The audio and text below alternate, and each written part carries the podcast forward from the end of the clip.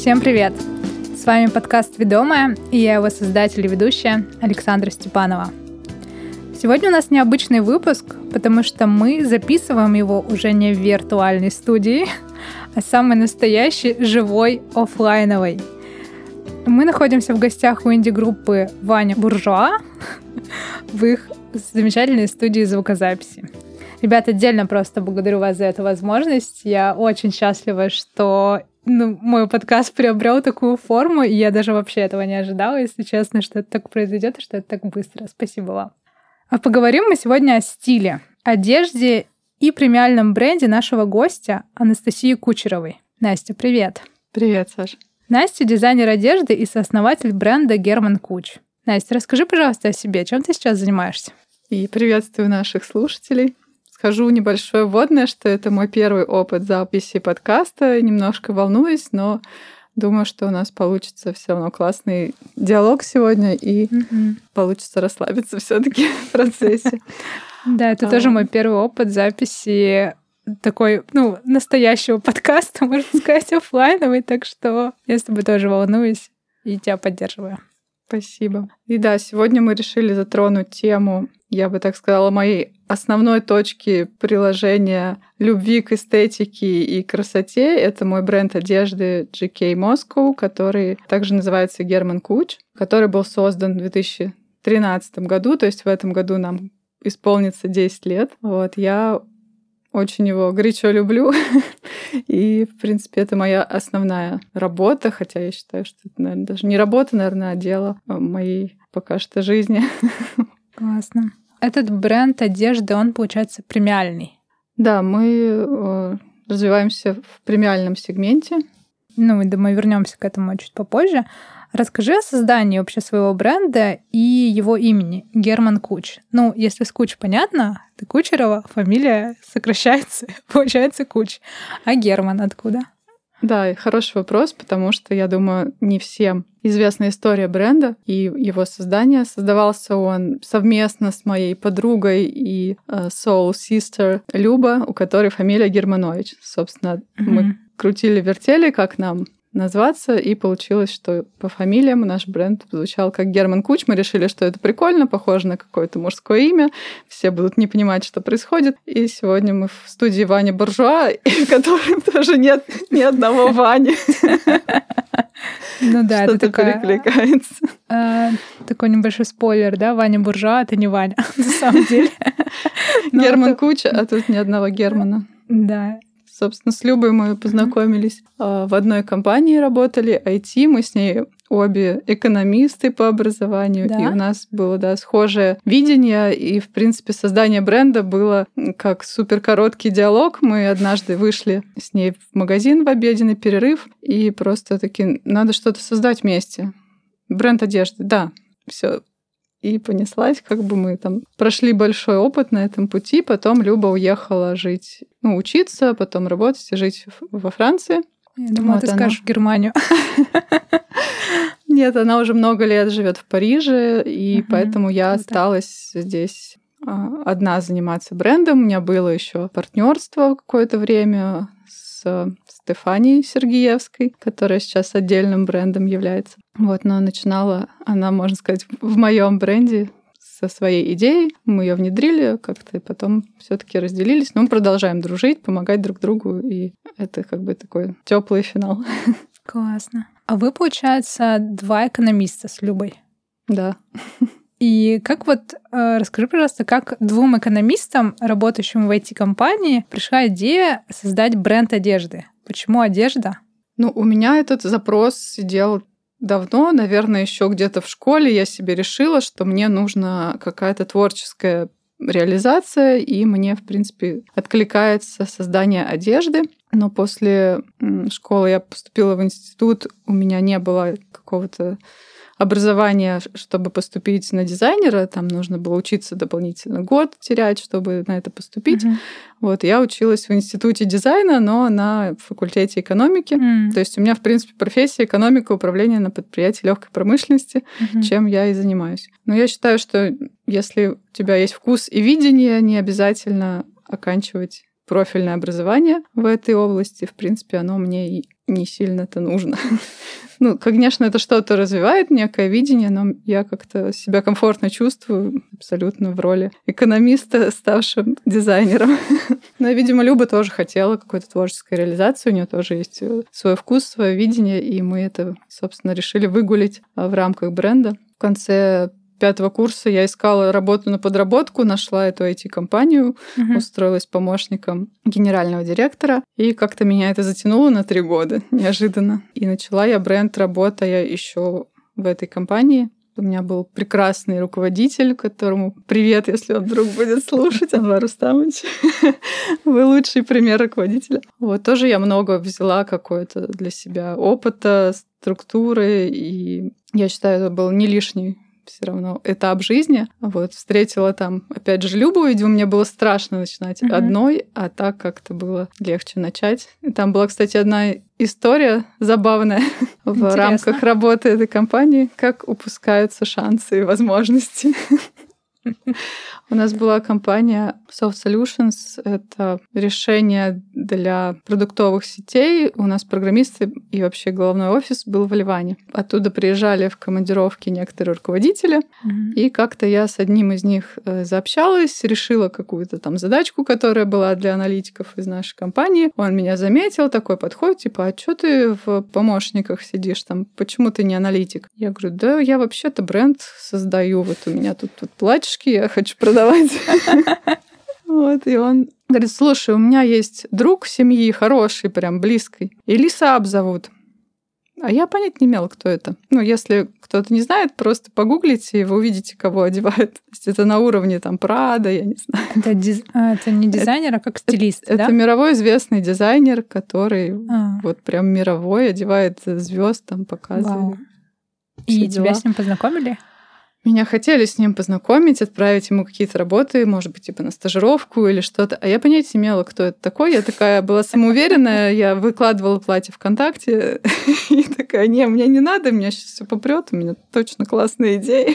Я говорю, спасибо, мне не надо. Вот. И через время я смотрю на нашу мут досочку такую пробковую mm-hmm. у Любы висела рядом с ее рабочим местом, а там такое платье из журнала с духами красивое, очень платье, очень мне нравилось. Я подхожу такая, смотрю, там внизу написано Элиса Я такая, класс. Ну, то есть мне даже его стиль откликался, мне, в принципе, mm-hmm ну, далеко не все дизайнеры откликаются. Но я вот для себя открыла, там, черпала вдохновение в дальнейшем, но а, забавно, что я была такая самоуверенная и такая, типа, мне не, ничего не надо. я не знаю, кто это, зачем мне ваш мужик. Это было очень близко. Тебе сам мир подсказывал. Это, я считаю, просто забавная история в копилку. Скажи, пожалуйста, вот дизайнер, ты, получается, училась на экономиста. Как этот процесс у вас начался? Ты просто начала рисовать? Ну, то есть я не знаю, как этот процесс устроен, да? Как стать дизайнером одежды? Без курсов, условно говоря. То есть помимо... Я сходила на курс. Ну, ты сходила, да, на Я курсы? сходила на какие-то трехмесячные курсы. Ага. Причем они, видимо, мне повезло, они были толковые, потому что я угу. какие-то базовые вещи все-таки поняла, и те лекала, которые мы там строили, они реально круто садились. И первые платья мы строили сами, я еще такая, типа, ну, прям уверенности во мне много, по, по ходу было, потому что такая, Люба, сейчас я тебя научу лекала будем строить.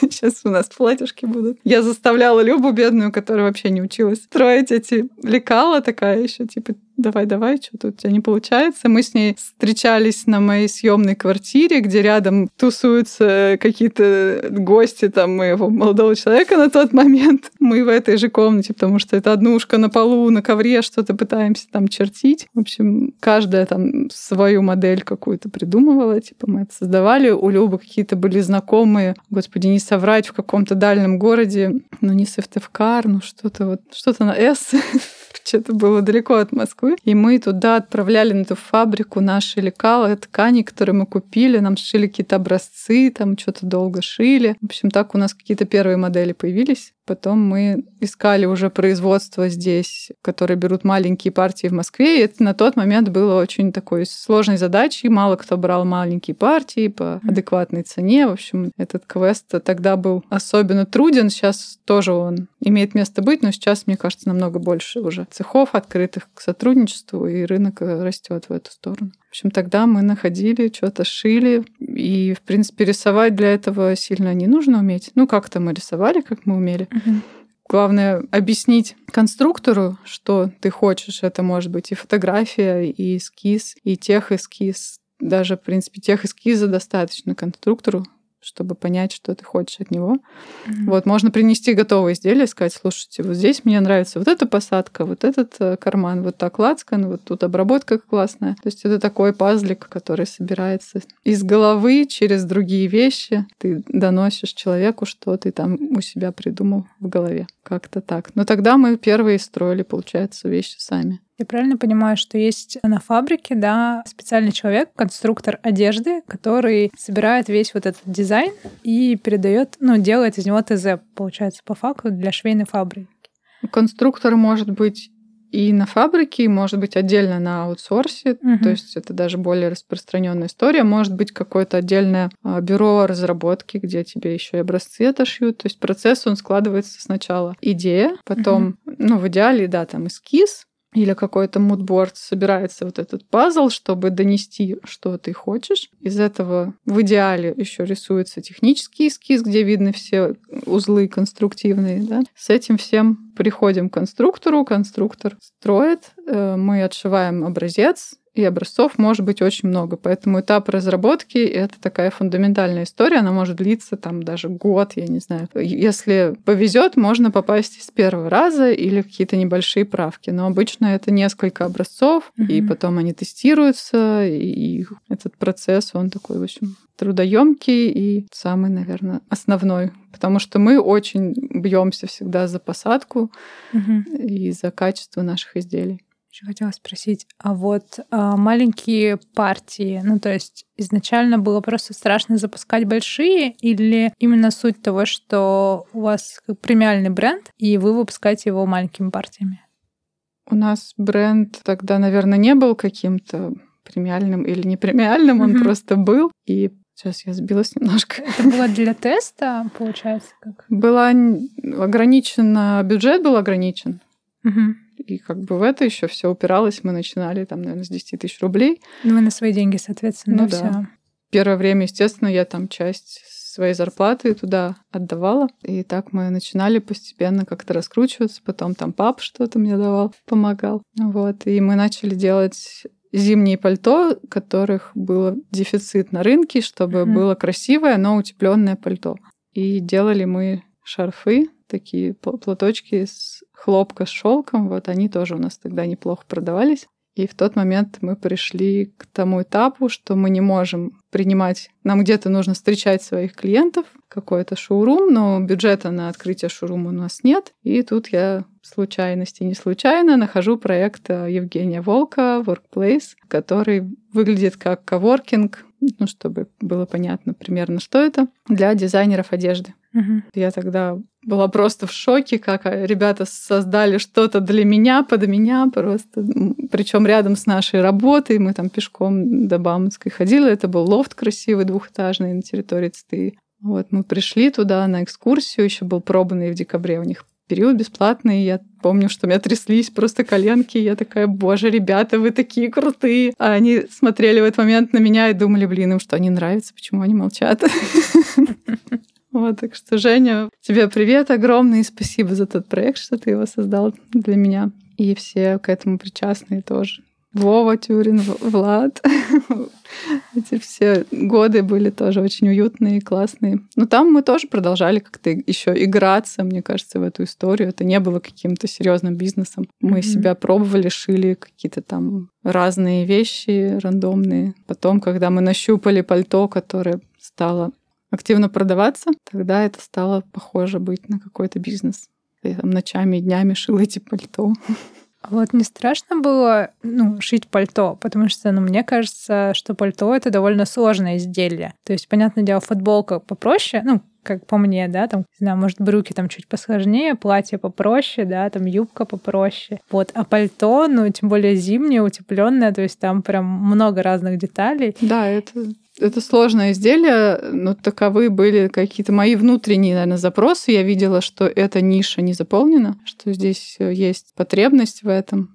Наверное, так я руководствовалась. Но мы, как обычно, да, не искали легких путей. И, в принципе, пальто и стало нашей визитной карточкой. И по сей день я верхнюю одежду больше всего люблю производить. Наверное, лучше всего получается, потому что чувствую. Ну, у тебя в основном э, сейчас линейка продуктов состоит, да, из э, пальто, плащи, да? Да, понимаю? плащи, тренчи у нас сейчас основной хит. Пальто тоже они как тренч вот были последние. Сейчас мы уже больше на плащах сконцентрировались, ну, по крайней мере, сейчас этот сезон. До этого у нас были пальто-трансформеры в нескольких mm-hmm прочтениях. Да, видела. Вот, и они всегда были очень популярны. И много лет я их шила, я просто от них устала и перестала их шить. Наверное, это был с точки зрения бизнеса не очень верный шаг, потому что я прям резко обрубила, типа, все, я дизайнер одного пальто, так не может продолжаться, потому что весь бюджет ходит по кругу в это пальто. И получается, что я не расширяюсь в плане ассортимента, вот, и мы делали его там в трех модификациях, и летнее, и демисезонное, и зимнее, и с капюшоном, и без капюшона. В общем, это такая многолетняя была история. Рядом какие-то изделия присутствовали, но все равно это было не основным. И потом сейчас, наверное, на смену тем пальто пришло вот это изделие с двойной кокеткой, которое у нас и в пальто присутствует, и в тренчах. То есть вот, это, вот эта базовая лекала стала теперь у нас хитом. А что такое двойная кокетка? Ну, на тренче сзади у нас интересный такой а. элемент в виде Всё, я поняла, да, я видела. Ну, кокетки. Ну, если хотите посмотреть, то зайдите к Насте в Инстаграм. Ну, потому что я люблю вещи базовые, но с фишками. То есть у нас всегда идет вот этот лейтмотив, что у нас такая универсальность, но при этом какие-то фишечки и какие-то трансформирующиеся обязательно элементы. Например, пальто трансформер последнее прочтение это была жилетка, которая съемная, то есть у тебя базовое идет пальто, сверху жилетка, получается как пальто тренч. И жилетку можно носить отдельно, это такая три в одном история. Плюс еще я делала отдельно жилетки с вышивкой. Это как дополнительный еще элемент. В общем, такая была сложно сочиненная структура, но я, видимо, без этого не могу. Мне угу. скучно, когда что-то однообразное. Либо оно должно быть универсальным. Прям такие дизайнерские пальто, да? Ну да, они, наверное, для смелых более были покупателей. Сейчас я жду. Я на самом деле взяла для наших слушателей, да, то, что я взяла тренч у Насти. Это просто, ну, потрясающая вещь какая-то. Наверное, я никогда не встречала такого качества, таких тканей, такого, ну, продуманного стиля. Вот, я просто влюбилась еще с первого взгляда, еще когда увидела это все у тебя там в Телеграме, да, в твоих постах. И я очень этого хотела, и Настя сейчас делает. Я думаю, что когда этот выпуск выйдет, он уже будет готов, я надеюсь. Я тоже. Да, Настя делает мне индивидуальную вышивку по моей теме, по теме авиации, и я надеюсь, что это будет очень классно. Ну, я уверена в этом на самом деле. Да, вот. спасибо так что, большое за эти слова. Да, это можно будет тоже где-нибудь посмотреть, наверное, у нас. Мы там ссылочки сбросим и ставим. Спойлер, спойлер. Да, спойлеры такие. Скажи, какие лучшие времена вообще переживала твой бренд? Именно связанные с пальто? Лучшие времена. Мои времена всегда, по-моему, плюс-минус связаны с пальто. Но, наверное, где-то в году 2015 был такой рост. Как раз Люба переезжала в Париж, мы запустили вот эти наши пальто-трансформеры первые, на них был какой-то бешеный спрос. Мы тогда еще реализовывали большую часть продуктов через маркеты, которые были дизайнерские офлайн. Тогда это было популярно. Я сшила сама лично 8 пальто, пришла на Ламбада Маркет и продала все. И для меня это был тогда первый шок и такой, типа, the deal started. Я типа, разложила эти 100 тысяч на ковре, и для меня тогда это были огромные деньги. В съемной квартире я такая, офигеть, я продала все за один день, и потом оно вот пошло по несколько заказов в день, я прям шила, отдавала, шила, отдавала. Сама тогда шила, и еще там были базовые платья. В общем, я вот вся была в этих пальто и платьях, по несколько клиентов в день ко мне приходила, я такая там просто до двух часов ночи сидела в нашем воркплейсе, потом ехала, спала, просыпалась, ехала, и вот вот по кругу. Вот, но это такой, наверное, был старт уже какой-то вот этой истории. В 2017 мы вышли на Ламоду. Тоже первые годы там были хорошие обороты. Наверное, как-то так. Угу. То есть ты шила сама пальто изначально? Ну, в начале, да, но они были несложные в пошиве, хотя и когда они усложнялись, я их тоже шила первое время, а потом ко мне пришла помощница Марина, вот, и мы с ней какое-то время тоже работали, плюс-минус вместе, иногда она, она сама делала, но она очень крутое выдает качество, но мне в какой-то момент, видимо, захотелось прибавить скорости, и я стала размещать в цехах уже mm-hmm. более большие партии. То есть мы уже нам было уже мало того, что мы могли mm-hmm. сшить сами. Насколько вообще позиций в партии в цеху? Когда, то есть сама, понятное дело, ты много там, наверное, не можешь единиц, да, выдавать одна, а цех сколько? Сколько ты примерно заказывала? Ну, до 100 единиц, наверное, на до 100. позицию. Угу. У меня небольшие все равно партии, но так или иначе цеху это шить удобнее, и это все равно другие, другая калькуляция цены и так далее. Да, можно сказать, все эксклюзивные вещи. Если 100 пальто всего на всю страну, я думаю, это однозначно премиальный бренд. Ну да, что-то мы повторяем, а что-то мы повторить не можем, потому что некоторые ткани, например, я беру на стоках, э, я обожаю просто итальянские ткани и в целом качественные материалы. И зачастую это какие-то ограниченные тиражи. Угу. И у нас бывает вот 10 пальто, 2 пальто, 3 пальто в этой ткани, и все. И мы не можем это повторить, потому что, получается, есть прям эксклюзив-эксклюзив. А что-то есть, что на потоке мы можем повторять. В принципе, это такая более жизнеспособная история в плане бизнеса. А как ты подбираешь ткани? Вот а, где ты их находишь, куда ты едешь, как ты их выбираешь? Ну, это тоже довольно объемный процесс. Uh-huh. Есть несколько моих там уже любимых поставщиков, кому я могу поехать, посмотреть, что у них, прошерстить рынок. Есть э, текстильные выставки. Это, наверное, самый такой оптимальный способ посещать эти выставки, потому что там собираются много производителей в одном месте, и можно сразу всех осмотреть. Это прям трудозатратная, конечно, энергозатратная история. Не очень я, честно говоря, люблю, я прям выжимаюсь там. Но это не, неотъемлемая часть, и я, без меня это пазл не сложится. Вот я люблю ткани, там, да, я начинаю в них утопать, какие-то там идеи у меня возникают. Но когда ты должна ходить прям весь день изматываться, это тяжело. Понятно. То есть ты потом, получается, выбираешь эти ткани, договариваешься с поставщиком, он тебе их поставляет, да, соответственно. И они могут быть из разных стран при этом, да? Да. Э, Вернемся еще немножко к началу твоего бренда. То есть ты говорила, что ты работала еще в найме, и вы начали, получается, с Любой все это создавать, и вы еще не уходили с работы. И как долго вообще это продолжалась история? То есть как долго вы еще работали после того, как бренд уже начал приносить какой-то доход, как-то работать на вас? То есть сколько по времени это все продолжалось? Это на самом деле хороший вопрос, потому что я воистину до сих пор не понимаю, как я тогда жила и на что. Угу. Мы начали бренд летом стартанули, а в декабре нашли, получается, workplace, и я уволилась с февраля, по-моему. То есть, ну, меньше года, да, получается, прошло там? Ну, где-то за полгода полгода, как стартанул бренд, я ушла из офиса, Люба еще оставалась. Я снимала на тот момент квартиру, я снимала, все равно платили за этот проект, чтобы mm-hmm. там находиться. Конечно, не те деньги, которые бы мы платили, создавая собственный шоурум, но тоже какие-то затраты. И я не помню, чтобы у нас тогда были какие-то прям коллекции, которые мы, ах, как продавали.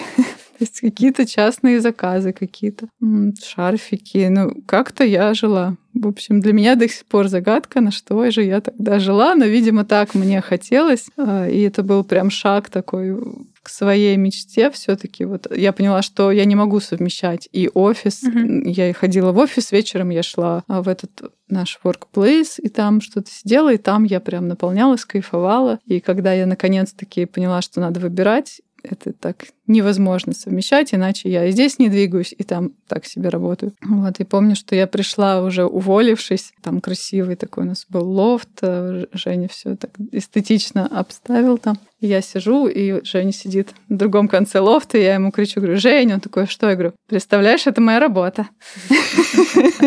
Я так кайфовала, что я здесь, типа сейчас на работе, и мне так кайфово от пространства и от того, чем я занимаюсь, и как вообще это все складывается в моей жизни. Наверное, на этом вдохновении, энтузиазме что-то что и mm-hmm. происходило. Какие-то я даже свадебные платья бралась шить, и какие-то Ого. вечерние платья бралась шить. Я говорю, во мне было столько уверенности. Вот сейчас никакого свадебного платья я бы не взялась никому шить. Это такая ответственность. Тогда мне казалось, что я могу шить все. Вот те же пальто меня тоже не пугали, видимо. Это я сейчас понимаю какие-то все сложные конструкции. А тогда мне казалось, да что там сейчас, сейчас все сделаем. Видимо, чуть отвлеклась. А, скажи, кто такой Женя? А Женя Волк, создатель Workplace, всё, проектов, я вот которые это мы начинали. Все. Да, немного рекламы для Жени тоже. Но он по-прежнему создает крутые проекты, но этот проект он уже продал.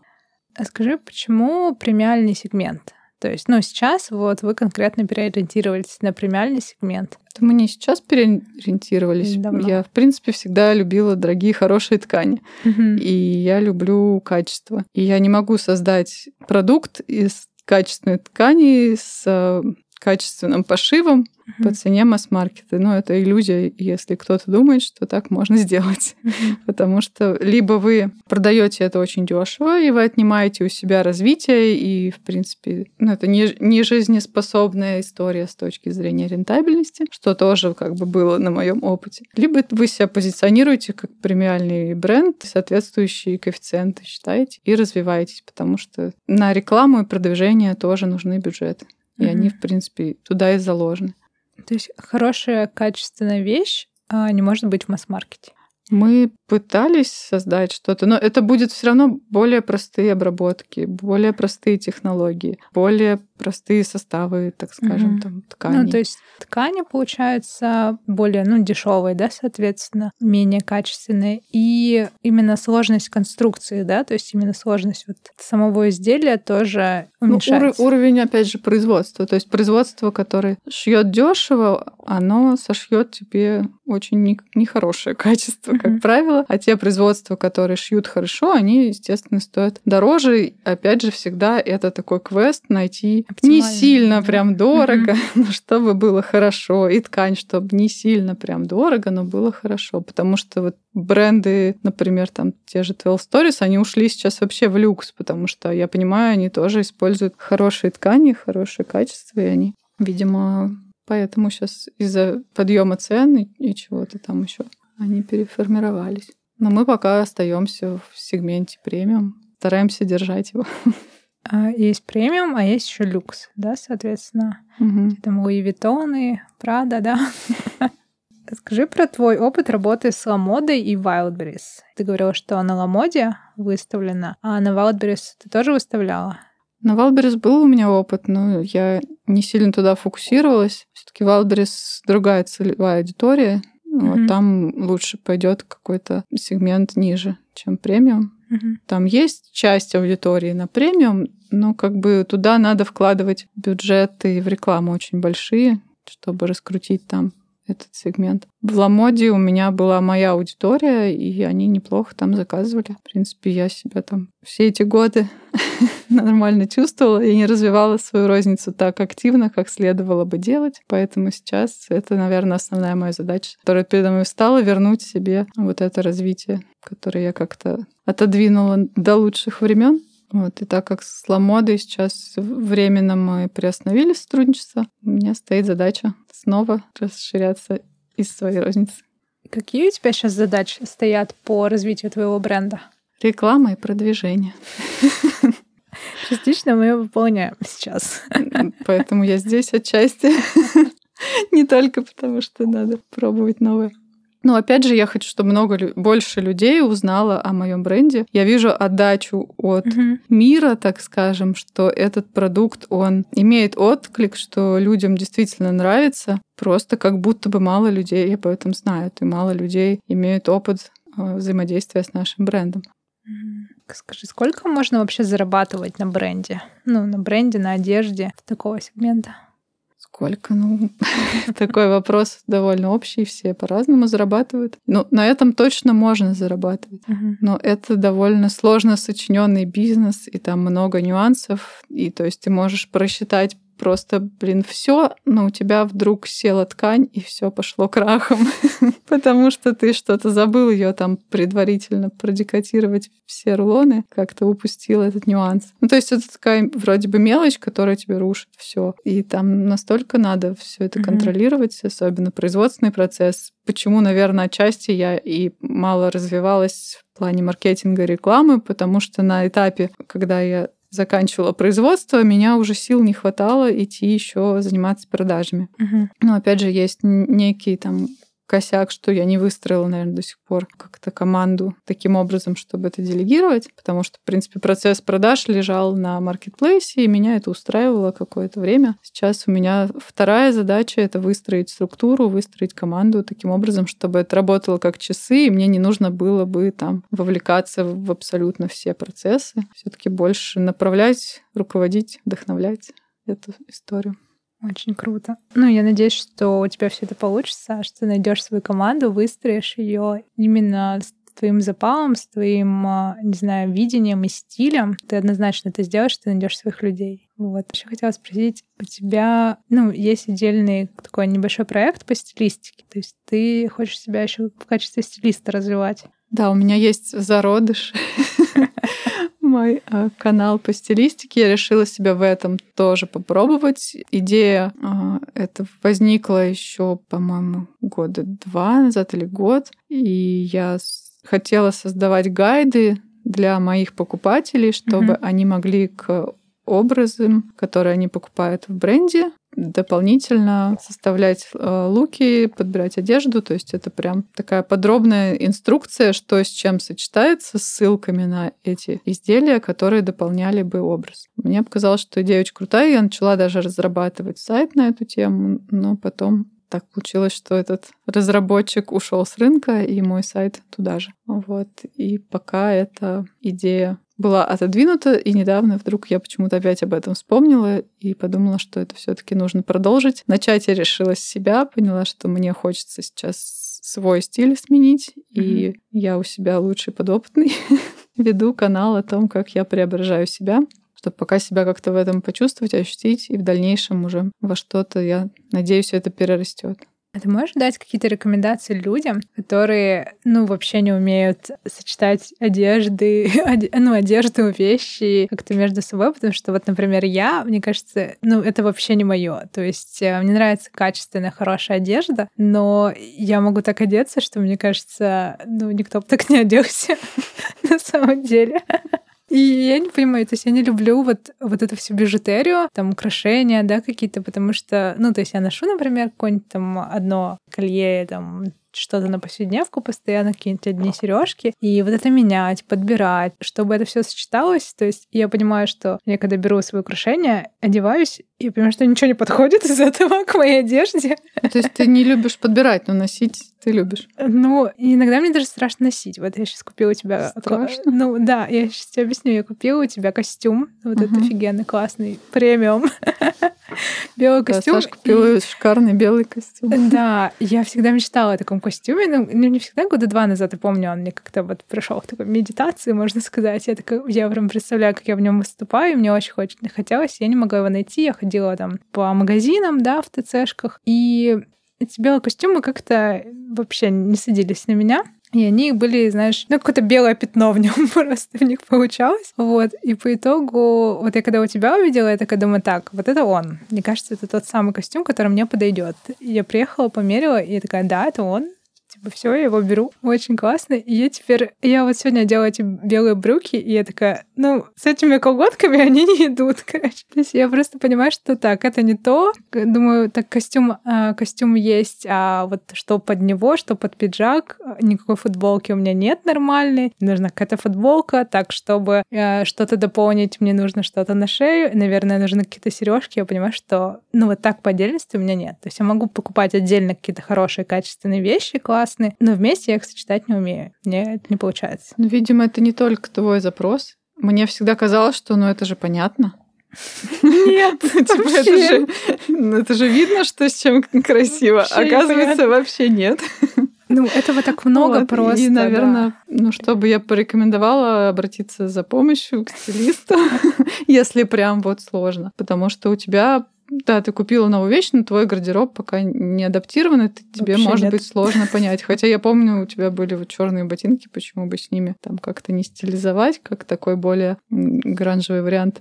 Я думаю, что мы с тобой еще отдельно к этому вопросу вернемся и найдем. И у тебя наверняка что-то найдется в твоем гардеробе, и что-то дополним, если это будет нужно. Поэтому вот актуальность, видимо, моего гайда, она существует так как человек сможет с этим костюмом увидеть несколько вариаций образов, сразу с ссылками, где это купить, Мгм. какая сюда бижутерия, какая сюда обувь и вообще Блин. куда в этом пойти. Вот, и можно будет легко себе собрать, увидеть себя в одном из предложенных образов. Вот, если хочется более глубоко погрузиться, то уже, наверное, обращаться к стилистам. Может быть, скоро и ко мне. С тобой я точно поработаю, а вот на широкую аудиторию я готовлюсь. Страшненько же нырнуть сразу. Кажется, что как же так, я там недостаточно знаю об этом какой-то систем, системных знаний, что надо вроде как бы где-то учиться, а у меня нет ну, какого-то образования да, в этом вопросе фундаментального, но с другой стороны я понимаю, что у меня есть какое-то чувствование встроенное людей, и у меня есть свой вкус, свое видение, Мгм. и, в принципе, с кем я соприкасаюсь, им вроде все это нравится. И надо просто пробовать постепенно идти в этом направлении. Да, я тоже так считаю. У меня был какой-то вопрос, и он уже что-то вылетел из головы. Я думаю, нужно потянуть время, чтобы он вернулся. Собственно, я тоже думаю, что мы с тобой обязательно поработаем. Я, ну, на самом деле, брала услуги стилиста, и я понимаю, насколько это кайфово, насколько это удобно вот для таких людей, как я. Не знаю, может быть, потому что я инженер, может быть, потому что у меня какое-то такое инженерное мышление, но ну, не- недостаточно творческое, либо оно такое, ну, вот прямое на самом деле. То есть вот это черное, вот это белое, вот это красивое, вот. То есть я когда, например, прихожу в какой-нибудь магазин, и там э, висит очень много всего, я не знаю, что из этого выбрать, да, что мне там действительно подойдет, что не подойдет. Мне еще лень это все мерить. Ну, Видимо, Вот. каждому свое. Ты... Зато ты знаешь, как сконструировать самолет. Ну Вот, да. я знаю, как сконструировать пальто. Я, наоборот, прихожу в магазин, и я могу в любом магазине, мне кажется, выцепить что-то прикольное, даже если это какой-то непонятный там масс-маркет, где 90% вещей лучше не трогать. Кажется, я вспомнила вопрос. Давай. Он возвращает к немного к середине. Было сложно принимать решение уходить из найма. Вот, уходить из найма и уходить в свое. Немножечко сложно. Наверное, больше хотела попробовать, чем не попробовать. Для меня было страшнее не попробовать. Страшнее не сделать этот шаг к себе. И меня уже к тому моменту настолько тошнило от офиса. Ну, мне нельзя вообще быть в рамках по моей структуре личности. Меня энергия вышибает, ну, сливается, когда Мгм. я нахожусь в рамках какого-то места и какого-то времени. То есть я должна Мгм. приходить, сидеть там с 9 до 6, и кто-то решает, когда у меня отпуск и когда я иду домой. Для меня это все просто... Я прям плакала, я шла уже последний месяц. Я помню, у меня прям слезы. Я такая больше не могу сюда ходить. Ну и долго-то я там была, потому что был коллектив классный и Мгм. руководство. Люди и атмосфера меня держали там. Так бы я вообще-то полгода там только собиралась поработать. Вот. Но сам принцип, что я где-то вот не сама распределяю свое время и свой вектор, меня очень выбивали. Поэтому, наверное, уже был пик всего. И я очень кайфанула, когда сделала шаг вроде бы в никуда, в неизвестность, но в какой-то новый путь. И тогда был переходный какой-то период в моей жизни. И спасибо ребятам, что они создали проект, который меня тогда поддержал. В принципе, я до сих пор соприкасаюсь с этим проектом. Там у нас Мгм. хранение, склад. В общем, ты благодарна себе за тот выбор, который ты сделала тогда. Ну да, наверное, сейчас мотивом за последних два вопроса идет какая-то история о том, что надо не бояться себя в чем-то новом пробовать, если вы чувствуете, что это, возможно, ваше, и если вам кажется, что вам недостаточно каких-то знаний, умений, или вот сейчас еще не тот момент, где-то нужно сорвать, как говорит моя подруга Кира Месяц, пластырь, вот, и просто шагнуть туда, посмотреть, что из этого будет. Очень классно. Это можно считать напутствием для Ну наших да, я так и подвела. А, Благодарю тебя, Настя, за то, что пришла к нам тут в студию.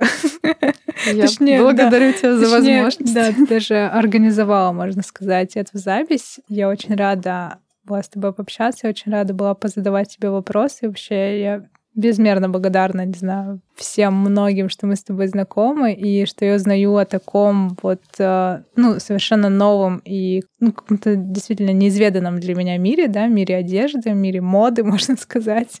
И это действительно очень увлекательно. Это классный творческий процесс. Это, ну, это нас, женщин, очень сильно наполняет, на самом деле. Не знаю, мужчин, наверное, да, тоже. это же вообще влияет на состояние внутреннее, о чем я и транслирую в плане стилистики, что это же про ваше состояние, это про вашу структуру личности, которую вы выражаете через внешнее проявление. И если у вас эти две части не совпадают между собой, угу. то вы проживаете свою жизнь не своей сути, и очень меняет жизнь то, что может дать нахождение своего стиля. Угу и тот комфорт, который вы будете ощущать, как вы будете двигаться и чувствовать себя в этом, это очень важно, я считаю. Да, вот я хочу дополнить, что одежда действительно, она какую-то, ну, генерит энергию вот в женщине, да, когда она классная, качественная, красивая, когда ты mm-hmm. просто смотришь на себя в зеркало, ты такая вау. И когда ты выходишь куда-то на ту же работу, да, приходишь и приковываешь к себе взгляды, ну, ты реально кайфуешь от того, что ты так классно одета. Вот, я, я да, я тоже вот эти все моменты замечаю. Я вспомнила еще, что я хотела сказать. То, что ну, мне как бы немножко страшновато одевать почему-то какие-то вещи. Мне кажется, что, блин, я вот классно, круто в них смотрюсь, но сейчас я привлеку много внимания, и все будут на меня такие смотреть. И типа, вот у меня же есть рубашечка, вот у меня же есть джинсики, футболочка. Ну и типа, как обычно можно выглядеть, одеваться простенько, ну, вроде там со вкусом, да, каким-то, но тоже какой-то вопрос, а почему тебе нельзя, да, почему тебе нельзя привлекать много внимания?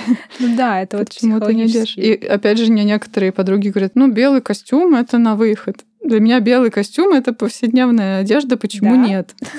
Я могу в этом просто пойти на улицу. Но если у меня будет э, праздничный выход, я дополню это какими-то более яркими аксессуарами, например. А если это повседневный, я одену лоферы, и мне тоже будет в этом комфортно. Я считаю, что не нужно ждать какого-то особого дня, чтобы выглядеть шикарно. Мы, как говорится, один раз живем. Каждый вот. день. И каждый, каждый день жизни можно отмечать. Вот, да. и не бояться пробовать э, себя в новых образах. И дело ведь даже не в вещах, а в угу. том состоянии, которое ты ловишь, этот подъем, ты его транслируешь в мир, и мир тебе откликается. И это очень круто работает. Да, согласна. Еще знаешь, мне страшно так одевать белые брюки в Москве, потому что такая думаю, блин, я их сейчас запачкаю просто. Ну, во-первых, они нормально стираются. Хорошо, я учту. Во-вторых, не надо просто одевать их в э, слякотную, грязную погоду. Ну, это там... Это второй лайфхак, Действительно, наверное, не убережет их, когда грязище, когда сухая погода, то это абсолютно нормально. Ну, надо просто попробовать и понять, что ничего в этом страшного нет. Я хожу спокойно в белом пальто и в белом костюме. Иногда их стираю. Но это не какая-то фатальная история. Их иногда нужно стирать, да, как и все вещи. Вообще, мне кажется, сейчас белый — это второй черный. Мне сейчас большинство вещей в гардеробе какие-то светлые, сказал Настя, сидя в черном пиджаке. Я действительно как-то полюбила вот эту бежево-белую историю. Мне сейчас в ней органичней и светлее внутри. В общем, благодарю Настя тебя еще раз.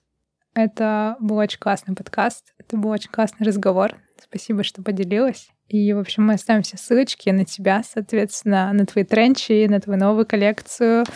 Вот, так что переходите, покупайте, смотрите, примеряйте, одевайтесь, выглядите круто. И, в общем, за это все спасибо Насте. Можете ей написать, может, она еще что-то сделает.